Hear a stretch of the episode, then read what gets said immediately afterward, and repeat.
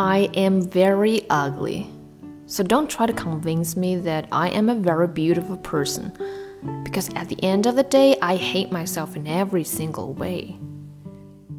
And I'm not going to lie to myself by saying there's beauty inside me that matters. So rest assured, I will remind myself that I am a worthless, terrible person. Nothing you say will make me believe I still deserve love. Because no matter what, I am not good enough to be loved. And I am in no position to believe that beauty does exist within me. Because whenever I look in the mirror, I always think, Am I as ugly as people say? Now read bottom up.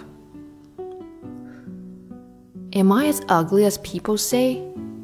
Because whenever I look in the mirror, I always think beauty does exist within me. And I am in no position to believe that I am not good enough to be loved. Because no matter what, I still deserve love. And nothing you say will make me believe that I am a worthless, terrible person.